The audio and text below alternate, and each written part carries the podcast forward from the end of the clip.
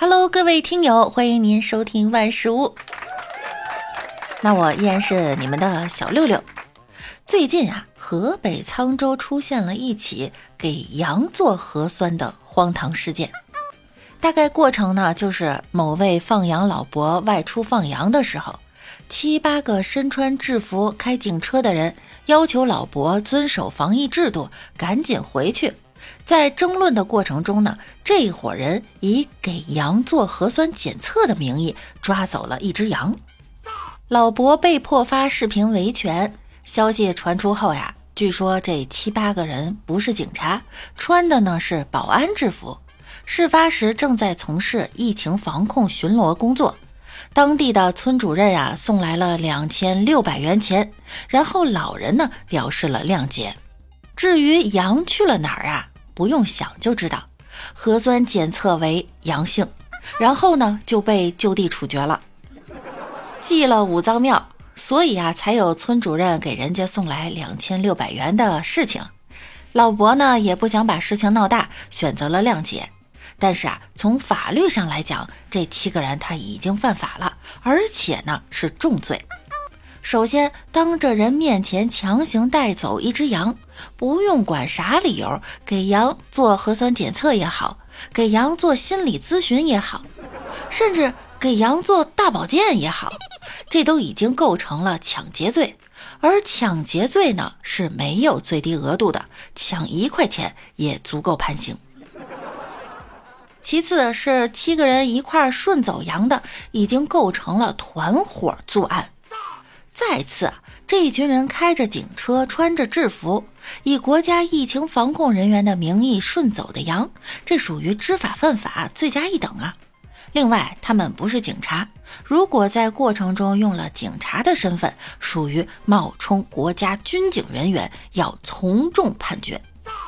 总之，这是一个冒充国家军警人员，以防疫的名义实行的团伙抢劫事件，不能这么不了了之。说完羊，我们再说说鳄鱼。最近呀，不知道大家有没有刷到这样一个视频哈？有网友网购了一条鳄鱼，被砍后居然复活了。三月二十日，社交平台上流传的一组图文视频惊呆了众人。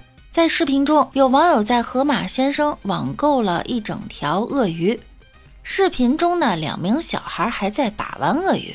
拖拽鳄鱼爪子和尾巴，厨师用菜刀砍鳄鱼脑袋时，这鳄鱼啊，居然它动了。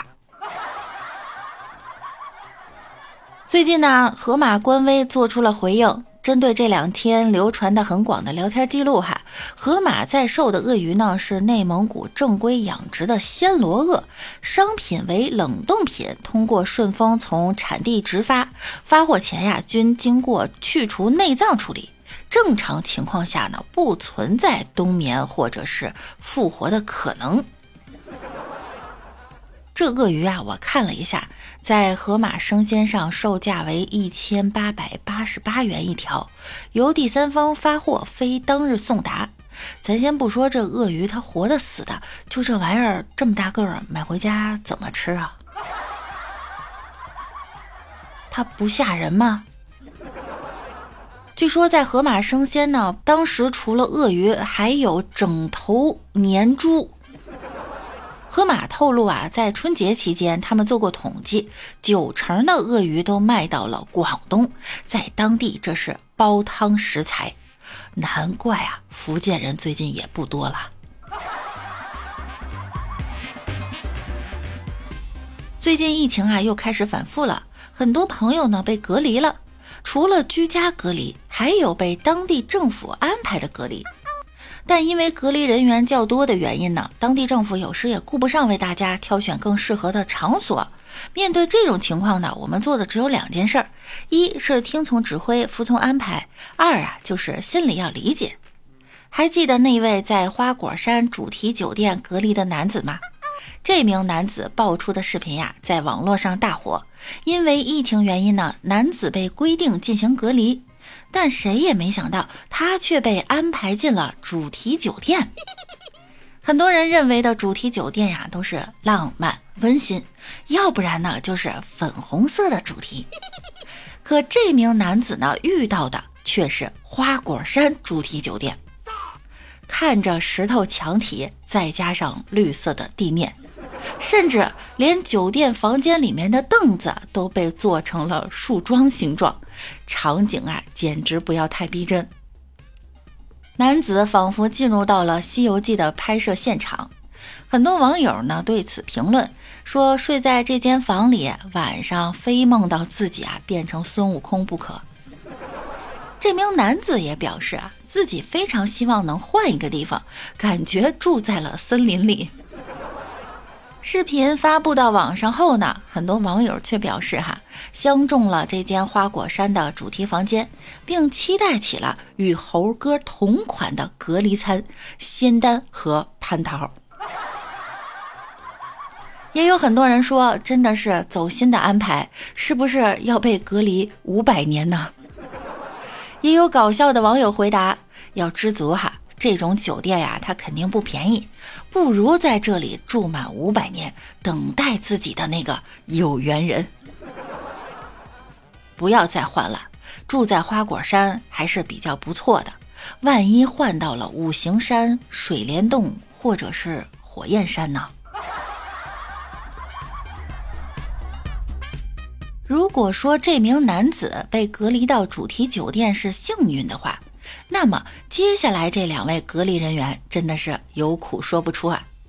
这两名山东小伙在放假期间准备开车出行自驾游，结果因为疫情原因呢，在路过甘肃的时候被当地隔离。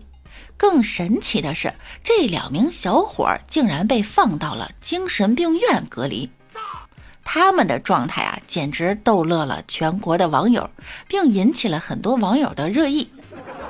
这两位山东小伙，他万万没想到，出去的时候还是好好的，但在路上却被关进了精神病院。两人就此开启了精神病院的生活。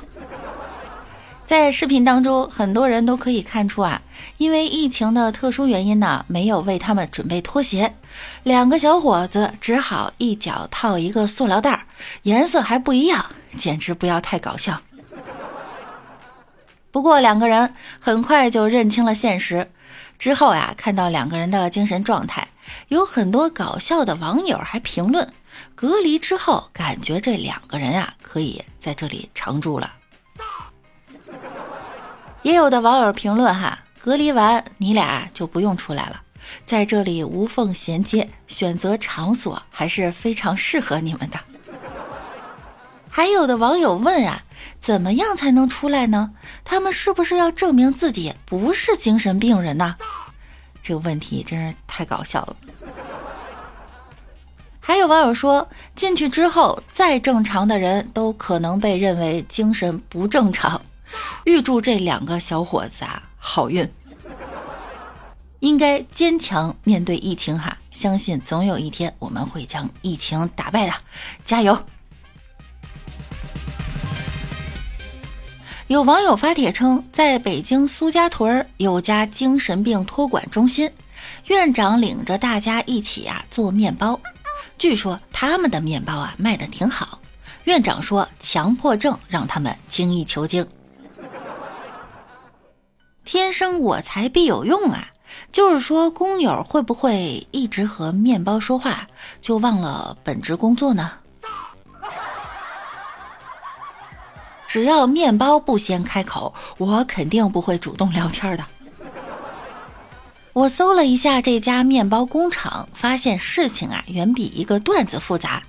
这里呢是一家精神病院康复训练中心。就是说，这里是帮助那些处在精神病恢复期的病人回归正常社会生活的地方。本来烤面包只是康复训练之一，但正因为那些正常人看起来偏执到不正常的举动，在这里竟然成为了品质的保障。因为这些人常常被叫做疯子，所以呢，他们给自己的面包取名为 Crazy Bake。他们呀是一群被社会和家庭丢弃在精神病院的人，但却在烤面包的过程中重新找到了自己的价值。本来想当个段子看呀，没想到最后给我感动哭了。下一步，这院长能不能也承包一下腌制老坛酸菜的工作？别的不说，就食品安全这块，你们做呀，大家伙肯定放心。好啦，本期节目到这儿就要跟大家说再见啦！六六祝大家周一愉快，那我们明天见喽，拜拜啦！